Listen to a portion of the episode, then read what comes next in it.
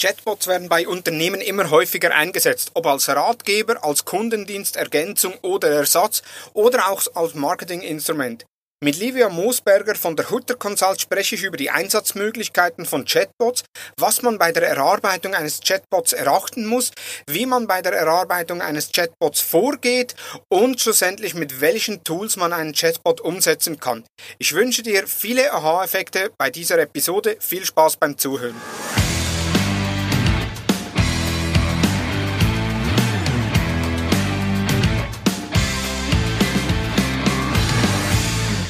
Hallo und herzlich willkommen zu Digital Marketing Upgrade, präsentiert von der Hutter Consult. Mein Name ist Thomas Besmer. In der heutigen Deep Dive Episode geht es um das Thema Chatbots. Hier spreche ich mit Livia Moosberger. Livia Moosberger ist äh, Consultant hier bei der Hutter Consult im Plattformteam und beschäftigt sich mit den einzelnen Plattformen, Facebook, Instagram, aber auch Google, TikTok äh, und auch einzelne Anbieter sowie natürlich Chatbots. Sie ist Kursleiterin des Messenger- und Chatbot-Seminars der Hutter Consult in Zürich. Hallo und herzlich willkommen, Livia. Hallo, Thomas. Freut mich, hast du Zeit gefunden und es freut mich, dass ich mit dir, einem Chatbot-Experten, über das Thema sprechen darf. Doch bevor wir ins Thema einsteigen, was sollten die Zuhörer unbedingt noch von dir wissen? ja, was vor allem relevant ist, wie ich mich das erste Mal mit Chatbots so wirklich befasst habe. Und zwar war das ähm, während meiner Bachelorarbeit. Die habe ich über ähm, Conversational Interfaces geschrieben, vor allem mit dem Fokus auf Voice Assistant. Aber natürlich ist auch eine Art von Chatbot und das war so meine erste tiefere Beschäftigung mit dem Thema. Und ja, seit da hat es mich eigentlich nicht mehr losgelassen und ja, nun kann ich mich heute bei der Hutter Consult AG auch mit Chatbots weiter befassen. Sehr schön. Ja, du hast ja schon einige Kunden betreut in dem Bereich. Einerseits eben, wie kann man eine Konversation mit einem Chatbot führen, beziehungsweise wie erstellt man so eine Konversation? Was gibt es für Funktionen im Chatbot, die man heutzutage oder die ein Chatbot heutzutage haben muss? Und über das werden wir alles äh, in dieser Episode sprechen. Doch bevor wir einsteigen, noch einige Fragen an dich und zwar, auf welche Tools kannst du in deinem Arbeitsalltag nicht verzichten? Das sind vor allem zwei Tools. Das erste ist Asana, unser Projektmanagement-Tool. Das ist wirklich so etwas vom ersten, was ich am Morgen öffne. Einfach, da habe ich alle meine Tasks, da kann ich ähm, verschieben, habe eine Terminübersicht und so weiter. Und das zweite ist Facebook Workplace, also unser internes Kommunikationstool, also Mails gibt's bei uns eigentlich nicht intern, sondern bei uns läuft alles über Workplace. Und das sind so die zwei Tools, ohne die läuft nichts. Sehr schön. Und was begeistert dich am meisten an deinem Beruf? Also ich arbeite als Consultant Digital Platforms und am meisten begeistert mich wirklich, dass ich ähm, mit so vielen Plattformen zusammenarbeiten kann. Ich erhalte ganz andere Einblicke über die einzelnen Plattformen, also sei es jetzt Facebook, Instagram, LinkedIn, Pinterest. Also ich kann wirklich ein bisschen hinter die Kulissen sehen. Mein Tag, mein Abla also mein Tagesablauf ist sehr abwechslungsreich und äh, ja, ich kann wirklich in sehr viele verschiedene Themen Einsicht erhalten und das gefällt mir wirklich jeden Tag sehr gut. Sehr schön. Und neben all den Plattformen, wie bereits einleitend gesagt, äh, betreust du unsere Kunden rund um Chatbot. Habt ihr jetzt Du hast ja jetzt selbst auch ein Seminar äh, im Namen der Hutter Consult, das äh, in Zürich stattfindet, dazu später mehr. Doch jetzt, wenn wir direkt ins Thema einsteigen, meine erste Frage an dich, was macht, was macht für dich ein guter Chatbot aus? Für mich ist vor allem das Wichtigste, dass ein Chatbot seinen Zweck erfüllt. Also, dass er das, was er tun soll, gut tut und dass er nicht ähm, irgendwie, dass der Nutzer nicht irgendwie stecken bleibt, dass er andauernd die gleiche Fehlermeldung erhält, ich habe dich nicht verstanden, bitte wiederhole das noch einmal, sondern dass man wirklich als Nutzer in den Bot einsteigt und zu einem sauberen Ende kommt. Und dabei ist es für mich eigentlich nicht relevant, wie groß oder kompliziert der Chatbot ist, sondern wirklich nur, es kann auch ein kleiner Bot sein, solange er das tut, was er soll und er macht das gut, was er soll, dann ist das für mich ein guter Bot. Du sprichst es schon an, eben, äh, es gibt auch kleinere Bots oder dann größere Bots. Schlussendlich, was muss, welche Ziele soll ein Bot erfüllen oder welche Ziele kann ein Bot erfüllen?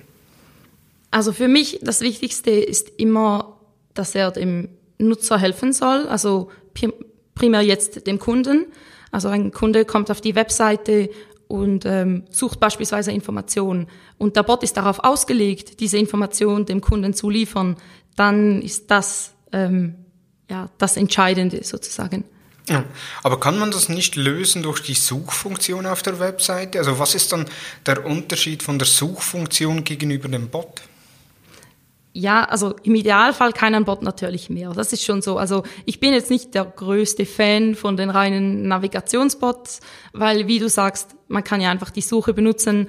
Ähm, meistens ist man wahrscheinlich sogar schneller, wenn man sich nicht nicht auf eine großartige Konversation mit dem Bot einlassen muss, sondern man nutzt einfach das Suchfenster und gut ist. Ähm, aber nur schon, wenn der Bot einen, eine bestimmte Aufgabe hat und danebst noch die Seitennavigation abbilden kann, das sind das ja sogar schon zwei Sachen, die der Bot lösen kann, sozusagen. Ja, super. Jetzt eben äh, der Bot dann eine Konversation führen, das ist ja dann auch immer so eine Kunst, wie erstelle ich so eine Konversationsdesign, das war ja auch Teil deiner äh, Bachelorarbeit. Jetzt, mich nerven immer die Bots, die sich dann am Anfang vorstellen und sagen, ja, ich bin Bot äh, XY, ich bin der Bot von oder äh, ich bin dazu da, um dich durch die Website zu navigieren. Ähm, da gibt es ja einige, ich sage jetzt mal solche für mich eher negative Beispiele.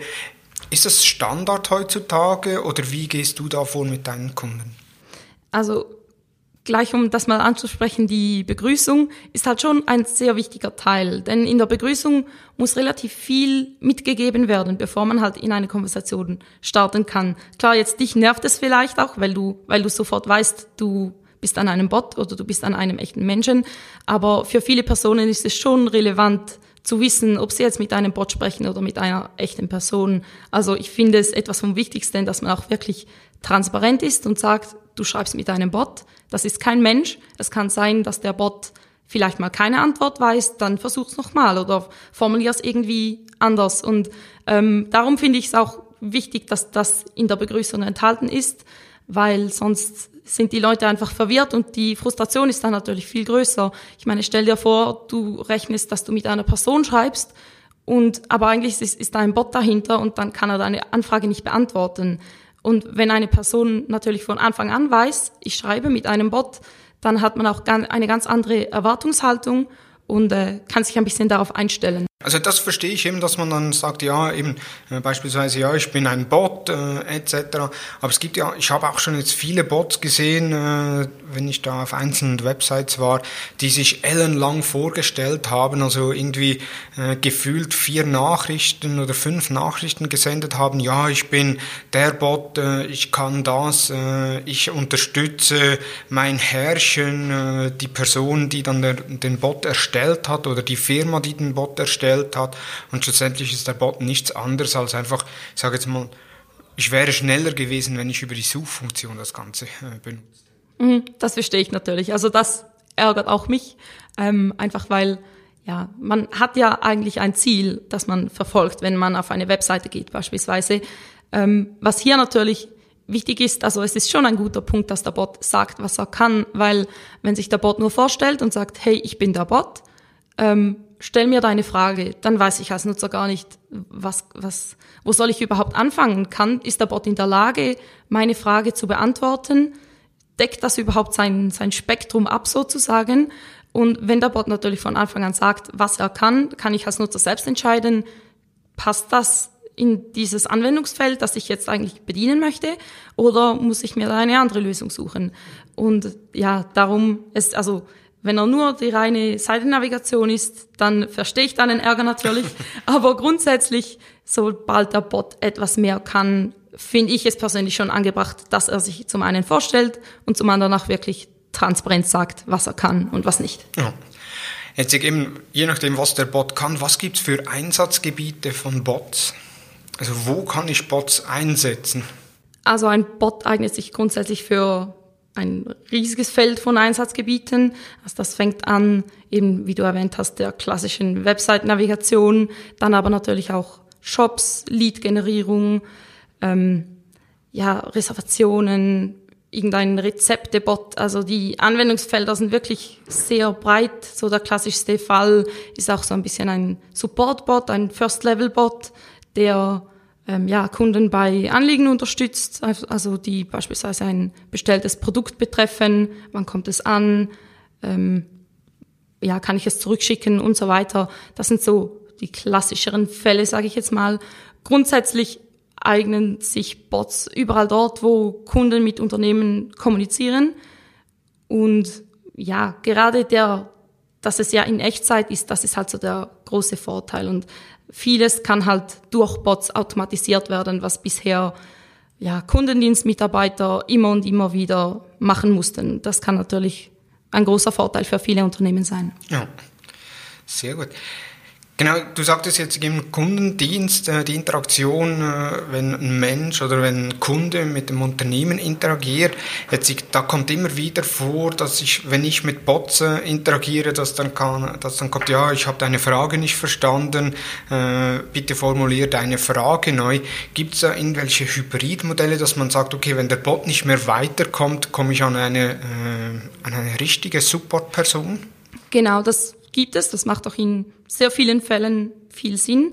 Also gerade im Kundendienst stellen ja Personen, also die im Kundendienst arbeiten, teilweise immer wieder die gleichen Fragen. Sind immer deine Kundennummer, ähm, wann, um welches Produkt handelt es sich, wann hast du bestellt und so weiter. Ähm, so die, äh, ja, viele stellen immer wieder die gleichen fünf, sechs Fragen und das wäre einfach etwas, was sehr simpel von einem Bot übernommen werden könnte. Also, dass der Bot eigentlich den ersten Teil der Interaktion mit dem Kunden macht und an, sobald er diese Informationen hat, gibt er diese an den Support-Mitarbeiter weiter und dieser kann dann direkt loslegen. Und so spart halt der Support-Mitarbeiter Zeit und trotzdem wird er nicht sozusagen durch einen Bot abgelöst. Also es ist dann wirklich so eine Arbeit Hand in Hand mit dem Bot, der dann an den qualifizierten Mitarbeiter übergibt. Jetzt, wenn ich einen Bot einsetzen möchte, wie geht man da optimalerweise vor? Also ich mache jetzt ein Beispiel, eben, äh, nehmen wir an, eben die Hutter Consult möchte jetzt einen Bot einsetzen. Also wir haben ja übrigens einen Bot für die äh, der Zuhörer, die den noch nie getestet haben. Geht auf Facebook, sendet uns eine Nachricht und der Bot äh, startet da, beziehungsweise ihr könnt den Bot darüber starten beziehungsweise auch über unsere Website, wo der Bot gestartet werden kann. Das so ein kleiner Einschub. Wenn, jetzt, wenn wir jetzt noch keinen Bot hätten, wie geht man da optimalerweise vor, so einen Bot zu erstellen? Als erstes muss man eigentlich wissen, was ist mein Ziel, beziehungsweise ähm, was ist das Ziel der Kunden, also wie kann ich etwas für den Kunden verbessern oder erleichtern. Und wenn ich das dann habe, ähm, eben, wie gesagt, das kann etwas Kleines sein, beispielsweise ein Formular ausfüllen. Ich möchte, ich möchte es Personen angenehmer machen, das Formular auszufüllen, schneller. Ich möchte das Formular besser platzieren auf der Webseite. Ähm, ja, und dann beginne ich eigentlich mit der, mit der Konzeption. Das umfasst unter anderem, dass ich mich ja, damit befasse, wo möchte ich den Bot erstellen, also mit welchem Tool, dann auch, wo soll der Bot zu finden sein, also eben auf der Webseite oder in einem Messenger. Ja, und dann arbeite ich mich eigentlich immer so Schritt für Schritt nach vorne. Also ich muss dann auch entscheiden, ähm, wo, wie spreche ich Personen an, beziehungsweise für welche Personen ist mein Bot überhaupt gemacht. Denn ein Bot muss ja nicht zwingend alle Kunden ansprechen, sondern vielleicht spricht auch nur eine bestimmte Kundengruppe an, die vielleicht gerade besonders botaffin sind. Das sind ja auch nicht, sind ja auch wieder nicht alle Personen, die gerne mit einem Bot interagieren möchten. Genau. Und wenn ich so mal mein Anwendungsgebiet habe, also beispielsweise eben das, äh, das Lead-Formular, dann beginne ich eigentlich mit dem, mit dem Setup. Also wirklich, wie ähm, sollen die einzelnen Textblöcke aufeinander folgen, was ist mein Input, was ist der Input des Kunde, des Kunden. Ja, und aber ich arbeite mich dann so vor. Und was ich auch ganz gerne mache dabei, ich zeichne es mir wirklich von Hand auf, also ich mache mir einen, ein Baumdiagramm sozusagen, ähm, wo ich dann wirklich eine bessere Übersicht habe. Und anhand dieses Diagramms kann ich das dann ja im, im Tool wirklich modellieren. Das ist so mein Vorgehen. Sehr gut. Also du sagtest jetzt eben, es kann auch, ein Bot kann auch ein Formular äh, auf der Webseite ersetzen. Jetzt, ich bin Marketer, ich habe immer wieder Kunden, die beispielsweise Gewinnspiele organisieren. Also könnte ich kann man sich auch vorstellen, so ein Gewinnspiel über einen Bot äh, auszuführen? Ja, das ist durchaus möglich. Genauso, dass man ja einfach den Teil, den vorher ein Formular war, läuft nachher über einen Bot. Und der Vorteil ist hier, die, also wenn man ein Formular hat und man sieht, ich muss 20 Felder ausfüllen, dann kann das ein bisschen abschreckend wirken. Und bei einem Bot, wenn die Interaktion auch ein bisschen ähm, gut gestaltet ist, also vielleicht nicht nur E-Mail-Adresse, Fragezeichen, Telefonnummer, Fragezeichen, sondern ähm, wirklich so ein bisschen im Stil einer echten Konversation, dann weiß, also dann ist es eigentlich erwiesen, dass dann auch Personen das Formular lieber ausfüllen. Auch unter anderem, weil sie gar nicht wissen, wie lange sie da dran sind und weil's, weil die Kommunikation mit dem Bot auch dann im Idealfall noch Spaß macht. Hm.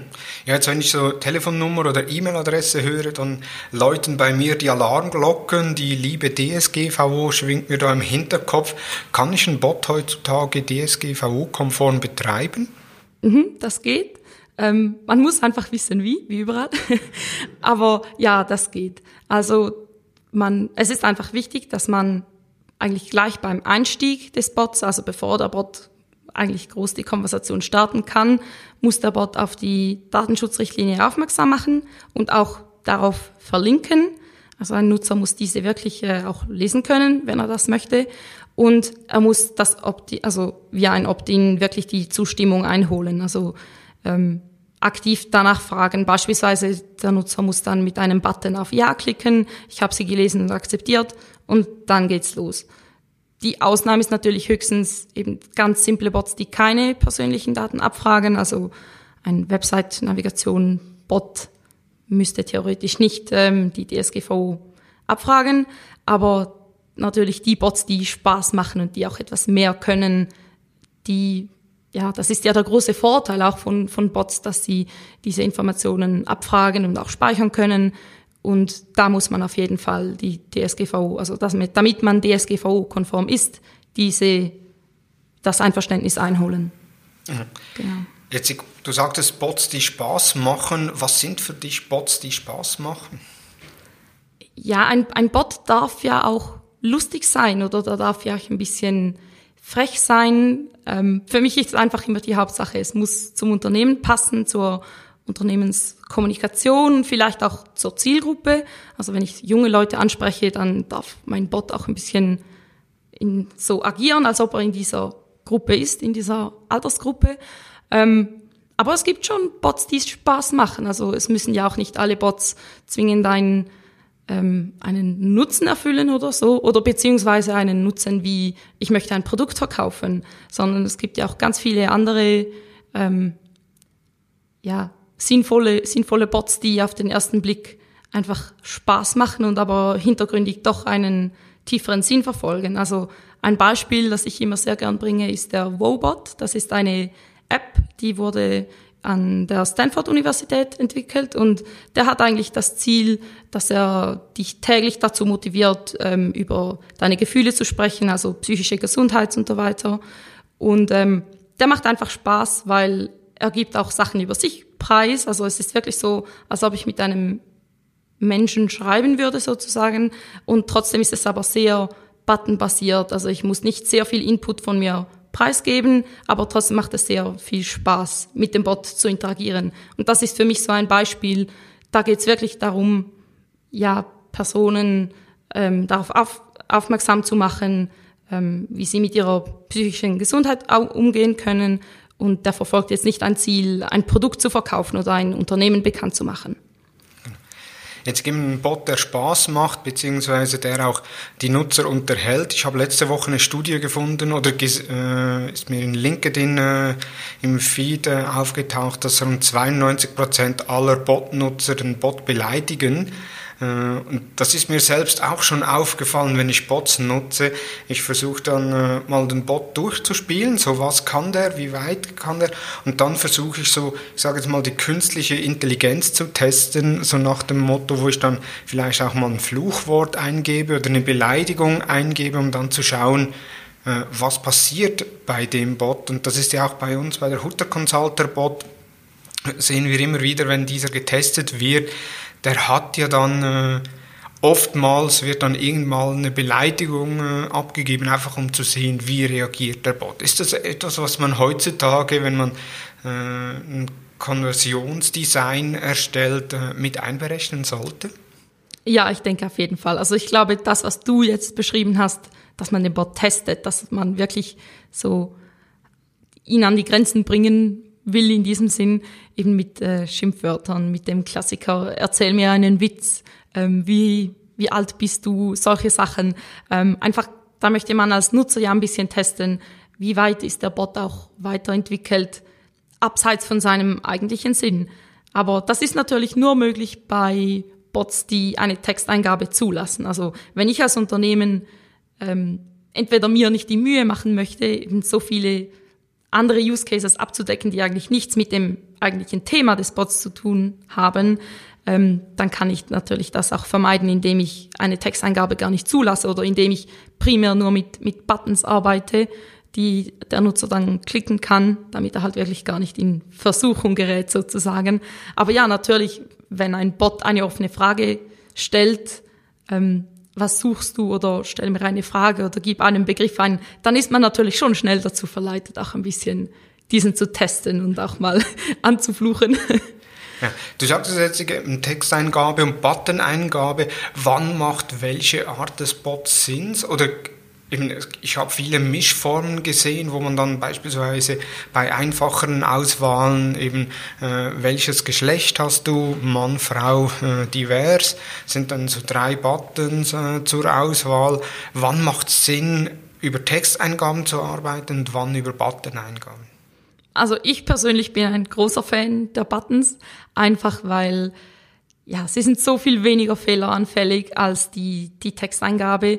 Eben bei, bei der Texteingabe, das Frustpotenzial ist einfach so viel größer. Ähm, wenn ich als Nutzer etwas suche, der Bot deckt das aber nicht ab und dann erhalte ich immer und immer wieder die gleiche Fehlermeldung, Fehlermeldung und stecke in diesem Loop fest. Das ist dann natürlich sehr ärgerlich. Und wenn man sich ein bisschen Gedanken macht, okay, wie kann ich das Ganze auch einfach mit Buttons lösen, dann wird man feststellen, dass eigentlich sehr vieles, indem man es nur anders formuliert, durch Buttons möglich ist und man dabei keine Abstriche machen muss ähm, beim Funktionsumfang. Aber ja, es gibt natürlich schon Anwendungsfälle, wo man auch auf den User Input angewiesen ist. Also gerade bei Lead-Formularen, da ist es ja das A und O, dass man einen Nutzer Input zulässt, dass der Nutzer ähm, eine, eine Eingabe machen kann.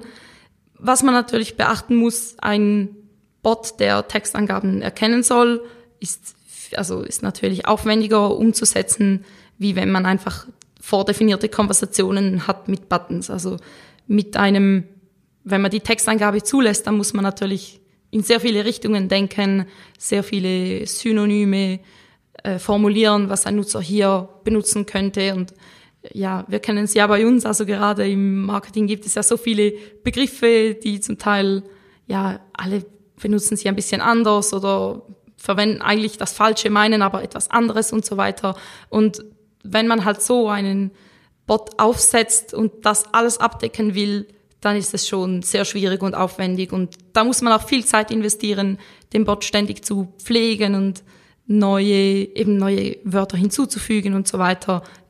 Das ist halt so der, der größte Unterschied. Also wenn man einen möglichst einfachen Bot haben möchte, dann arbeitet man schon prima mit Buttons.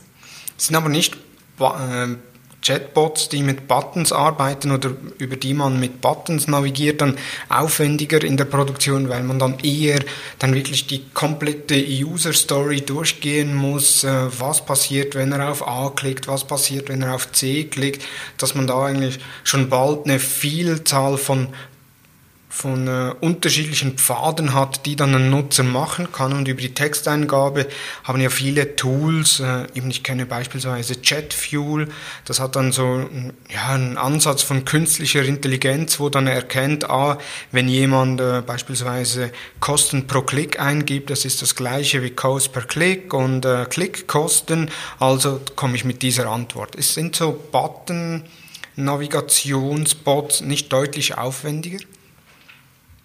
Ja und nein. Also eben, es gibt, natürlich muss man die ganze Konversation aufzeichnen mit Buttons, das stimmt. Aber ich stelle halt wirklich immer die, ja, das Nutzererlebnis in den Vordergrund. Und ja, wenn ein Nutzer einen Begriff eingibt und er erhält eine Fehlermeldung, dann probiert das mit einem anderen Begriff, erhält wieder die gleiche Fehlermeldung, dann probiert das vielleicht noch ein drittes Mal und dann kommt etwas, aber es ist überhaupt nicht das, was er gesucht hat. Dieser Nutzer wird mit großer Wahrscheinlichkeit nie mehr diesen Bot benutzen. Und wenn er mit Buttons arbeitet und eine saubere Konversation hat und diese führt ihn dahin, was er auch wirklich sucht, dann würde ich mal behaupten, sollte es den Aufwand wert sein. Mhm. Jetzt äh, saubere Bots, was sind, kennst du gerade gute Beispiele von Bots? Eben du hast den von der Stanford University genannt. Äh, kennst du auch gute Beispiele aus dem Dachraum? Natürlich unserer. Nein, auch, auch unser Bot hat noch sehr viele, ähm, ja, der wird auch ständig verbessert und da ist noch lange kein Ende in Sicht, sage ich jetzt mal. Ähm, ein Beispiel, was mir persönlich gut gefällt, ist der Bot von Selma Finance ähm, diesem Finanzanbieter aus der Schweiz. Und klar, der Bot ist natürlich ein Teil des Geschäftsmodells. Also da werden eigentlich finanzielle Informationen ähm, durch den Bot abgefragt. Also eben man füllt nicht ein Formular aus, ähm, wie viel Geld möchtest du anlegen, ähm, wie viel ist dein Cashpuffer und so weiter, sondern man wird gefragt und arbeitet sich durch dieses Frage-Antwort-Spiel eigentlich durch den ganzen Onboarding-Prozess. Ja. Sehr gut. Jetzt, was sind so die häufigsten Fehler, die ein Unternehmen machen kann, wenn sie einen Chatbot einsetzen?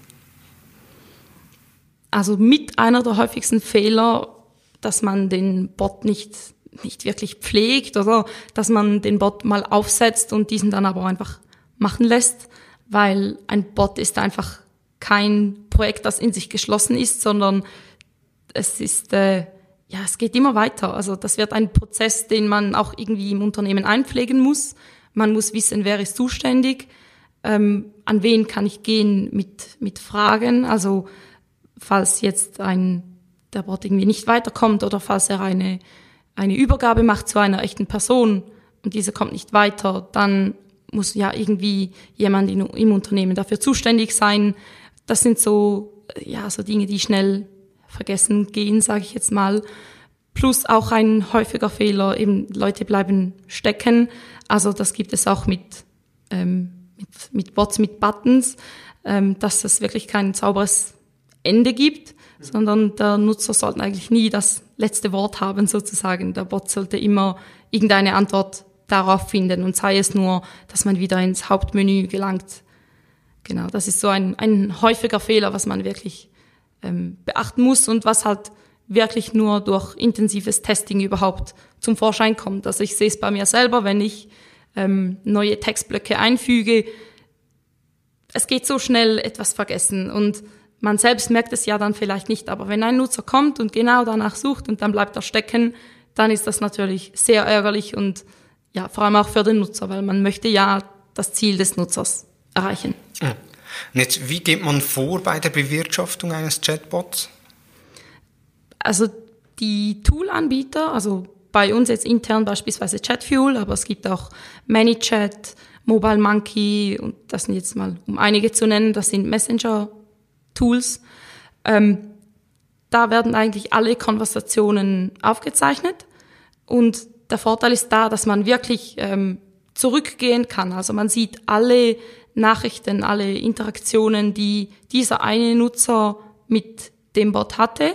Und so kann man natürlich auch lernen. Also ich kann mir die Konversationen anschauen und ich sehe beispielsweise Begriffe, die gesucht wurden, die der Bot nicht verstanden hat, dann kann ich daraus schließen, okay, vielleicht sollte ich diesen Begriff implementieren in unseren Bot. Oder eben tote Enden, die nirgendwo hinführen. Das ist so, ja, das da kann man wirklich sehr viele Learnings daraus generieren, wenn man sich da auch die Zeit nimmt und diese Konversationen durchliest. Also kann man so zusammenfassend sagen, ein Chatbot ist eigentlich nicht ein Projekt, sondern es ist eher ein Prozess, der ständig weiterläuft, äh, der natürlich auch eben auf sprachliche äh, Nuancen schlussendlich eingeht, äh, der Fluchwörter erkennt äh, und vielleicht auf diese auch reagiert. Übrigens, unser Chatbot reagiert auf gewisse Fluchwörter, also testet das mal aus. Äh, seid aber nicht beleidigt, wenn euch dann der Stinkefinger gezeigt wird. Äh, von daher eben einfach mal ausprobieren. Äh, eine nette Spielerei, aber schlussendlich auch mit einer klaren Zielsetzung dahinter. Für mich sind Chatbots, äh, oder mir kommen Chatbots eigentlich als eher dumm daher. Eben, ich habe irgendwie, wenn ich auf eine Website komme, wie kann ich dir weiterhelfen, dann kommt dann ja, ich suche Support oder ich möchte gerne Kontaktpersonen sehen oder ich möchte gerne Referenzcases sehen. Ich klicke dann irgendwann drauf, äh, komme dann eigentlich auf die Website oder bekomme den Link, äh, wo ich dann äh, die Referenzcases sehe oder wo ich das Team sehe etc. Das ist für mich meilenweit entfernt von äh, künstlicher Intelligenz. Gibt es da schon Chatbots oder auch eben, du sagtest jetzt äh, Chatfuel, ManyChat, äh, Monkey, wie hieß es, Monkey? Mobile Monkey. Mobile Monkey, Mercury AI äh, kenne ich noch. Das sind ja so Anbieter. Haben die so, schon Module drin, die äh, künstliche Intelligenz unterstützen oder Ansätze von künstlicher Intelligenz unterstützen? Also das Tool, das hier wahrscheinlich am weitesten ist, ist Mercury AI. Ähm, die anderen drei, das sind wirklich ähm, Messenger, Messenger-Anbieter, also Anbieter von Messenger-Bots. Diese funktionieren beispielsweise, auf dem Facebook Messenger und ja, also AI ist ein bisschen weit hergeholt. Das ist ein bisschen so die, die falsche Grund- oder Anspruchshaltung, die teilweise in den Köpfen der Nutzer noch vorhanden ist.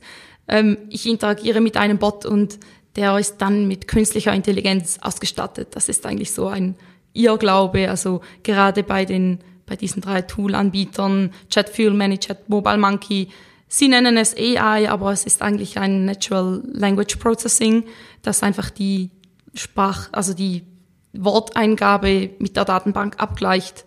Und diese können auch nicht ganze Sätze erkennen oder eine Intention in einem ganzen Satz, sondern da werden wirklich einzelne Wörter innerhalb eines Satzes erkannt und dann die darauf basierenden oder den zugewiesenen Textbausteine, die werden dann ausgegeben.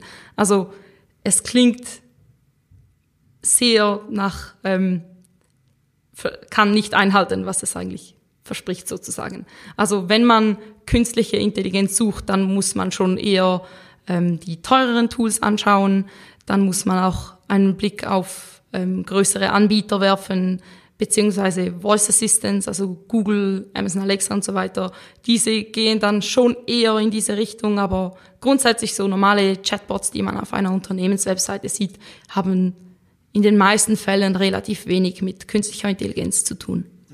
Jetzt du sagtest teure Tools, das ist eine gute Überleitung äh, zu den Kosten. Mich interessiert jetzt, was kostet so ein Chatbot? Eben, wir haben gesagt, äh, man braucht einerseits mal ein Konzept, man braucht äh, ein oder du machst so ein Flussdiagramm, wie dann der Chatbot funktioniert. Dann muss der Bot umgesetzt werden, dann kommen Lizenzkosten und jetzt kommt noch die Pflege dazu. Äh, mit was für Kosten muss ich da rechnen? Das kommt darauf an. Also es gibt keine allgemeine, allgemeingültige Zahl. Es ist schlicht nicht möglich.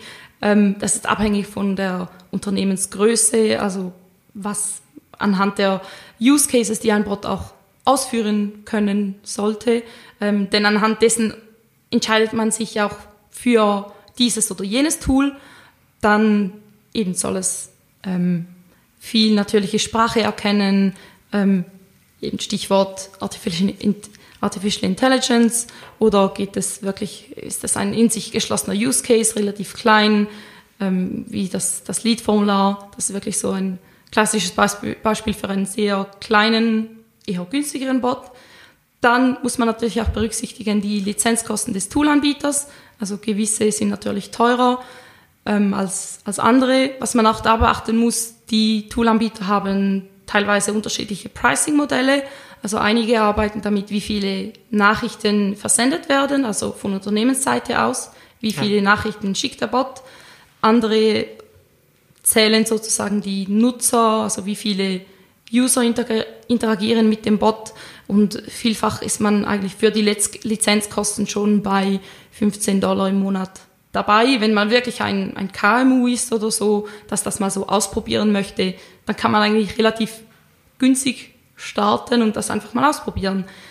Was aber natürlich auch dazu kommt oder die, die Kosten ein bisschen beeinflusst, was kann ich dadurch einsparen? Also wenn ein Support-Mitarbeiter durch die vorhergehende Interaktion mit dem Chatbot ähm, 20 Prozent schneller ist pro Kundenanfrage, dann muss man natürlich das auch einberechnen, wie viel wird dadurch gespart. Und aber auf der anderen Seite natürlich, wie viel Aufwand fällt an, den Bot zu pflegen. Da muss man auch wieder entscheiden, möchte ich den Bot einmal in der Woche pflegen? Habe ich eine Person, die sich nur um den Chatbot kümmert? Also das sind so viele Zahlen, die die Kosten beeinflussen, dass es wirklich sehr schwierig ist, einfach so pauschal eine, ja, eine Zahl zu nennen. Was dann natürlich auch dazu kommt, mache ich den Bot selbst. Also setze ich mich dahin und befasse ich mich wirklich intensiv mit dem Thema oder möchte ich eine Beratung in Anspruch nehmen oder ein Seminar, wie es wir auch im Oktober anbieten. Also unser Messenger- und Chatbot-Seminar ist eigentlich genau dafür gedacht, dass auch Personen, die sich mit ähm, Messenger und Chatbot auseinandersetzen möchten, die es aber selbst machen möchten, einfach so einen Einstieg erhalten und mal so einen ersten Chatbot aufsetzen können. Das sind halt auch so ähm, Faktoren, die man berücksichtigen muss, wie man das innerhalb des Unternehmens angehen möchte. Genau. Also das heißt, äh, im Seminar oder eben ich kann selbst einen Chatbot äh, erstellen, muss aber da verschiedenste Punkte äh, berücksichtigen. Jetzt, du, du, hast das Seminar angetönt, das Messenger- und Chatbot-Seminar im Oktober in Zürich. Weitere Informationen unter hutter-consult.com. Jetzt, wenn ich dort teilnehme, was kann ich am Ende des Seminars? Das Ziel ist, dass man am Ende vom Seminar weiß, wie Chatbots funktionieren, dass man einen, einen Eindruck hat, wofür eignet sich ein Chatbot in meinem Unternehmen und aber auch, dass man wirklich konkret einen Chatbot aufsetzen kann, beziehungsweise diesen konzipieren und dann umsetzen kann. Also das wird jetzt nicht ein Wahnsinns-Chatbot sein, das kann ich schon mal vorwegnehmen, denn unser Seminar wird zwei Tage dauern und der Workshop wird nicht eineinhalb Tage davon in Anspruch nehmen, sondern das wird ein kurzer Workshop, bei dem man aber dann schlussendlich seinen eigenen Chatbot mit nach Hause nehmen kann. Ja. Sehr interessant. Also sprich, in den zwei Tagen habe ich sehr viel Theorie äh, über Chatbots. Wie macht man Konversationen? Wie geht man vor, so einen Chatbot zu entwickeln? Wie setzt man sich Ziele? Und im zweiten Teil des Seminars äh, erstellt man dann selbst so einen Chatbot, den man dann äh, natürlich auch mit nach Hause nehmen kann. Wenn ich mir jetzt das bildlich vorstelle, ist so wie früher die Tamagotchis, äh, dass ich dann Tamagotchi dann in die Tasche nehme, dass ich dann immer pflegen muss, ist natürlich nicht äh, Tamagotchi Tamagotchi-Form. Für die jüngeren Zuhörer äh, des Podcasts äh, geht mal auf äh, google.com und googelt nach Tamagotchi, dann werdet ihr sehen, was das ist. Super. So ein Blick jetzt in die Zukunft. Äh, du bist ja nicht Wahrsagerin, aber hast dich sehr stark mit dem, oder beschäftigst dich ja sehr stark mit dem Thema, äh, wie werden sich Chatbots weiterentwickeln?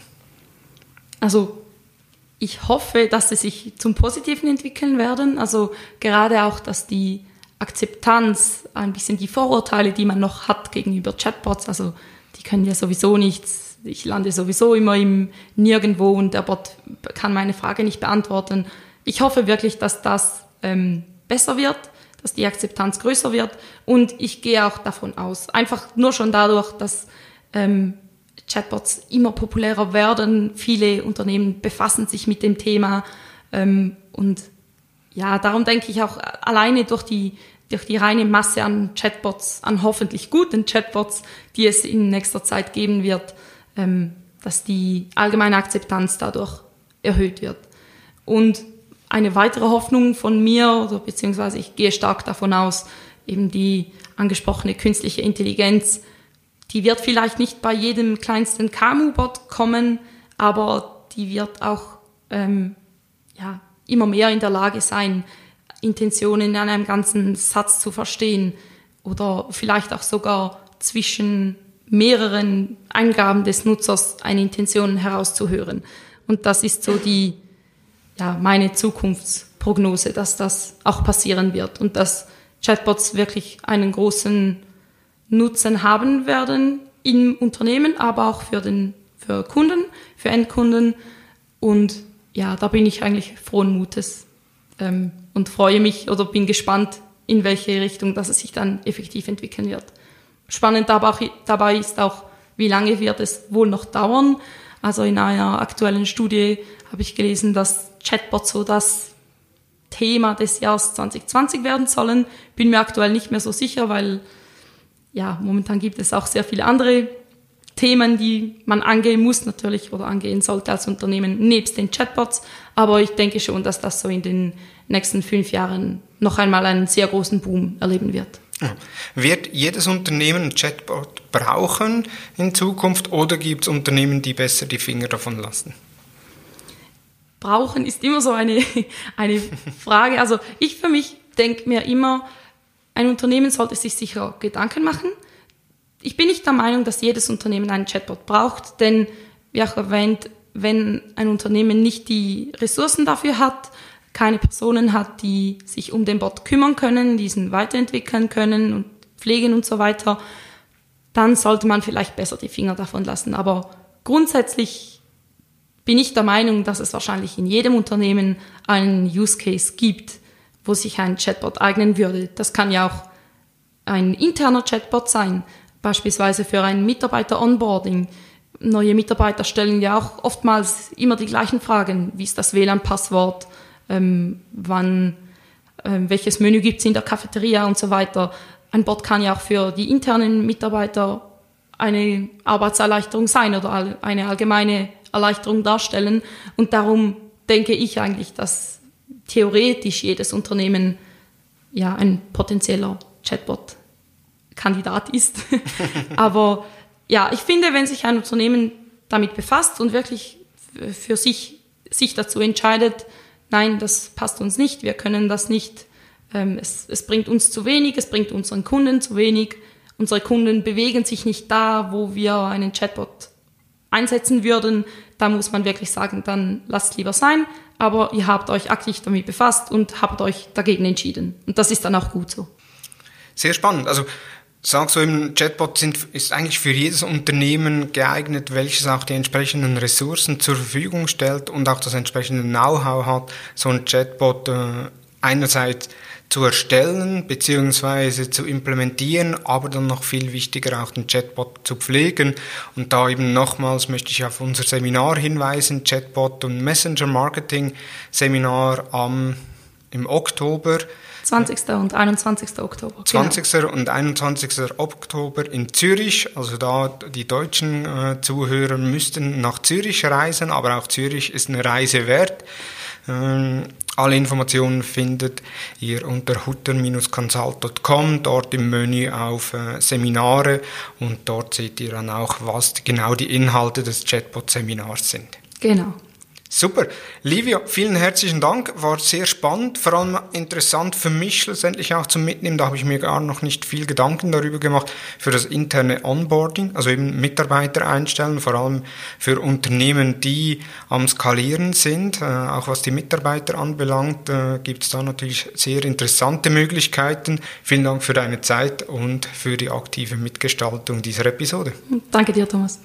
Hat dir die Episode gefallen? Bewerte uns auf iTunes und folge uns natürlich im Podcast-Player deines Vertrauens.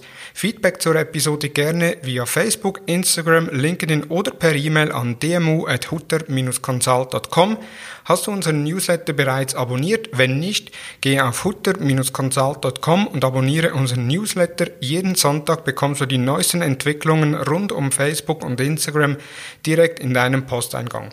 Vielen Dank fürs Zuhören und ich freue mich, wenn du nächsten Freitag wieder dabei bist bei der nächsten Ausgabe des Digital Marketing Upgrade Podcasts der Hutter Consult. Vielen Dank und tschüss.